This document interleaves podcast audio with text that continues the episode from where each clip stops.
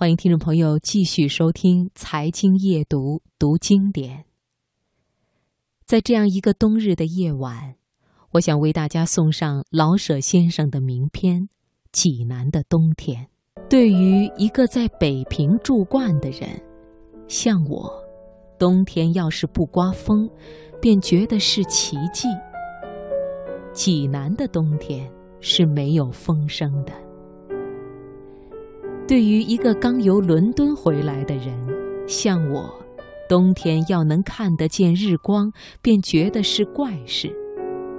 济南的冬天是响晴的，自然，在热带的地方，日光是永远那么毒，响亮的天气反有点叫人害怕。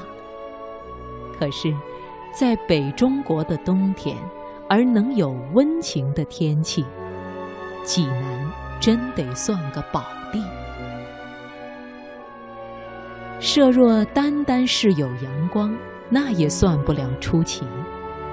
请闭上眼睛想，一个老城，有山有水，全在天底下晒着阳光，暖和安适的睡着，只等春风来把他们唤醒。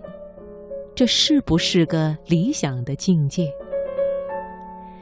小山整把济南围了个圈儿，只有北边缺着点口。这一圈小山在冬天特别可爱，好像是把济南放在一个小摇篮里。他们安静不动地低声地说：“你们放心吧，这儿准保暖和。”真的，济南的人们在冬天是面上含笑的。他们一看那些小山，心中便觉得有了着落，有了依靠。他们由天上看到山上，便不知不觉地想起：明天，也许就是春天了吧？这样的温暖，今天夜里，山草也许就绿起来了吧？就是这点幻想不能一时实现，他们也并不着急，因为有这样慈善的冬天，干啥还希望别的呢？最妙的是下点小雪呀，看吧，山上的矮松越发的青黑，树尖上顶着一劲儿白花，好像日本看护妇。山间全白了。给蓝天镶上一道银边，山坡上，有的地方雪厚点，有的地方草色还露着，这样一道白，一道暗黄，给山们穿上一件带水纹的花衣。看着看着，这件花衣好像被风儿吹动，叫你希望看见一点更美的山的肌肤。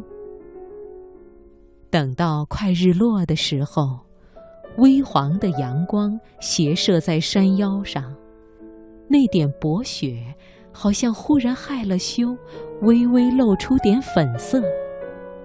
就是下小雪吧，济南是受不住大雪的。